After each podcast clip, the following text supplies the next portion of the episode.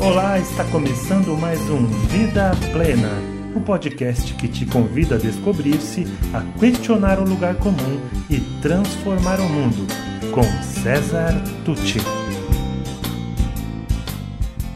Olá, vamos continuar nossa conversa sobre autoconhecimento e hoje mais especificamente sobre perfis comportamentais. Ontem eu usei a imagem da cebola, falei da, da primeira da casca, né, que é a nossa aparência, e que retirando algumas camadas a gente chega então no lado mais interno da cebola. Então nós vamos tratar hoje de um desses lados que é o perfil comportamental, como a pessoa se comporta. Né? O comportamento é algo que a gente observa, a gente não sabe exatamente o que ela está pensando, mas a gente observa ali a maneira como ela se comporta. E existem estudos sobre sobre os perfis comportamentais. E são estudos bem interessantes. Eu falei um pouco sobre algo na semana passada, quando eu falei do introvertido, do extrovertido. Estava usando ali uma teoria que é do Jung, mas hoje eu trouxe uma outra ferramenta para vocês saberem que existem ferramentas que nos ajudam a, a nos conhecer, a, no, a nos orientar, para que a gente pense, puxa mesmo, eu sou assim. Porque o importante de você saber como você é, de você ir tomando consciência do, de como você é, é que você vai identificando melhor onde você se encaixa nesse mundo e que contribuição melhor, em que área você é, se encontrará melhor na vida estudantil, profissional, nos seus relacionamentos. E você também começa a entender, porque às vezes é, você tem conflito com uma outra pessoa, assim, alguma coisa não fica legal ali, te irrita, mas não é porque ela é uma pessoa má ou porque você é uma pessoa má, é porque vocês são pessoas diferentes. E às vezes você não está tendo maturidade simplesmente para lidar com alguém diferente de você. Né? Então, quando a gente é, admite, ah, eu sou assim, então, por outro lado, também você tem que admitir, e ele é assado, e ele tem o direito de ser como eu tenho o direito de ser eu. Então, eu trouxe uma dessas ferramentas que é utilizada, inclusive, em empresas, que se chama DISC que vocês já vão entender melhor o que quer dizer esse DISC, tá? Uma maneira aí de classificar as pessoas pelo seu comportamento dominante. São quatro dimensões: o D, o I, o S e o C. Então quero que vocês vão pensando aí em qual delas vocês se encaixam. Eu vou falar de, delas resumidissimamente, porque isso é uma coisa profunda se você for fazer mesmo o assessment do DISC. Então é só uma brincadeira aqui para você ver onde você se encaixa, tá? Pá, vamos começar pelo D, D do DISC, né? o D de dominância. O D, a pessoa é, que tem perfil é, dominante, D de dominância, ela é uma pessoa muito orientada para resultados, é uma pessoa muito direta, uma pessoa que se move por desafios normalmente, ela gosta de fazer acontecer, ela gosta de dar as ordens, ela ela busca eficiência.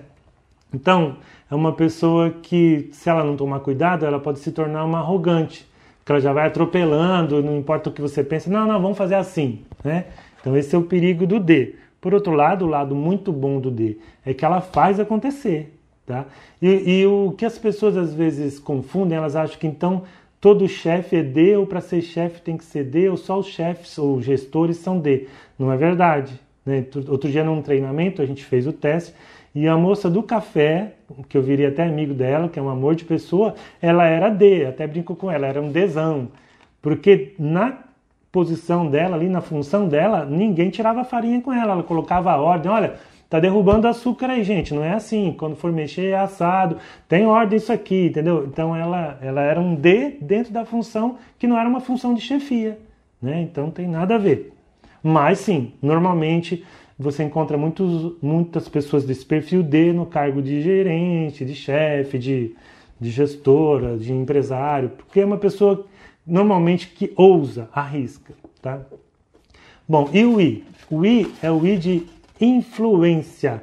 Então a pessoa da influência, ela gosta de influenciar, né? Para influenciar, ela gosta de se relacionar. Então ela gosta de conversar, gosta de conversar, gosta de estar com as pessoas. Qualquer coisa que gere ali conversa, encontro entre pessoas, agrada o I. Então, ele é uma pessoa que comunica. Qual o perigo do I? É, às vezes ele perde o foco. Né? Como eu brinco nas empresas, você pede para o seu estagiário, que é um I, é, por exemplo, para tirar uma xerox. Se você pensa, dali a dois minutos ele está de volta.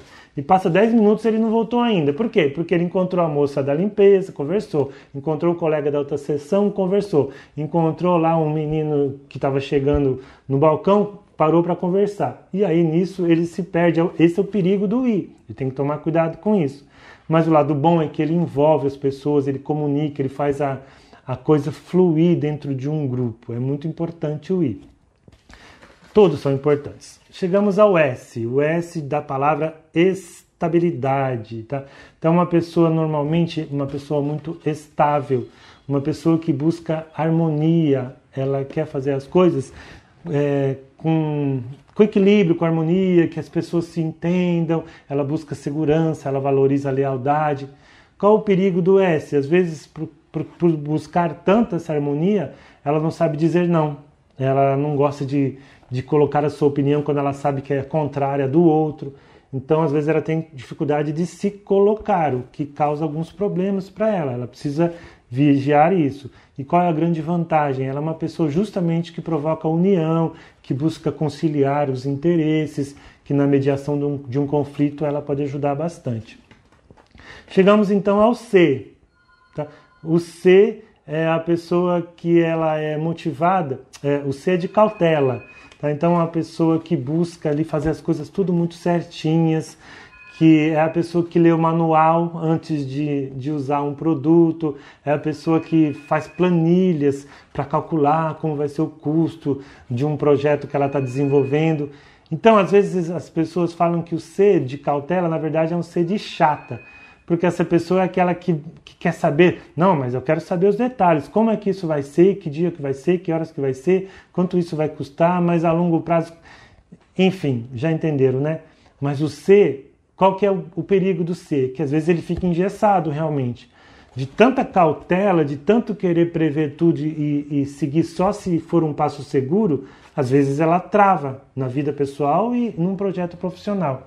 Por outro lado, é uma pessoa que você precisa ter na sua equipe ou que você precisa conversar com ela, porque ela vai te alertar para os riscos daquilo que você está planejando fazer. Então, é muito importante. Né? Eu costumo brincar que se você vai saltar de paraquedas, você pode adorar falar com o cara lá que te vendeu o voo, né? que geralmente é um isão, que vai falar para você como é maravilhoso voar, como é maravilhoso saltar, das pessoas que já saltaram, ok? Mas na hora de dobrar o seu paraquedas, você vai querer o C, porque C é aquele metódico que vai seguir todas as regras, que vai medir tudo certinho e vai dobrar o seu paraquedas de um jeito que ele vai abrir na hora que ele precisar abrir. Às vezes, se você mandar o D fazer, o D ele está sempre muito agitado, querendo mandar, ele não, não vai cuidar dos detalhes, porque o D tem uma visão mais macro, ele não vai muito nos detalhes. Se você mandar o I, talvez o I vai ficar conversando na hora de dobrar, vai se distrair e talvez não dobre tão perfeitamente.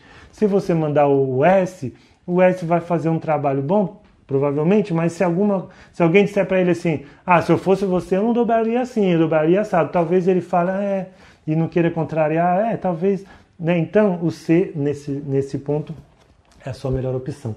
Mas todos são importantes, gente. Isso que eu quero que vocês entendam. Todos são importantes, cada um do seu jeito. Se você. Uma festa.